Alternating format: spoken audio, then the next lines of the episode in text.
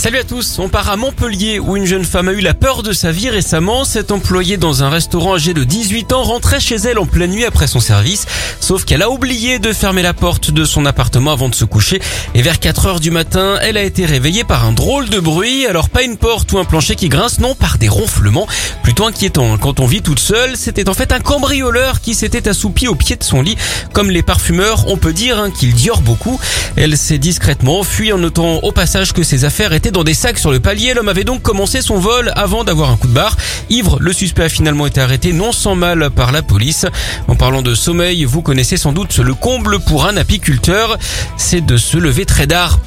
Allez, on enchaîne en Nouvelle-Zélande avec une fin de cavale rocambolesque. James Matthew Bryant était en fuite depuis 5 semaines. Il s'était caché dans la campagne. Il était poursuivi notamment pour violence et possession d'armes blanches.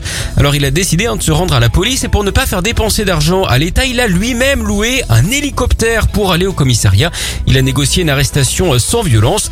Une histoire d'hélico qui se termine bien. C'est un peu Hélice au pays des merveilles.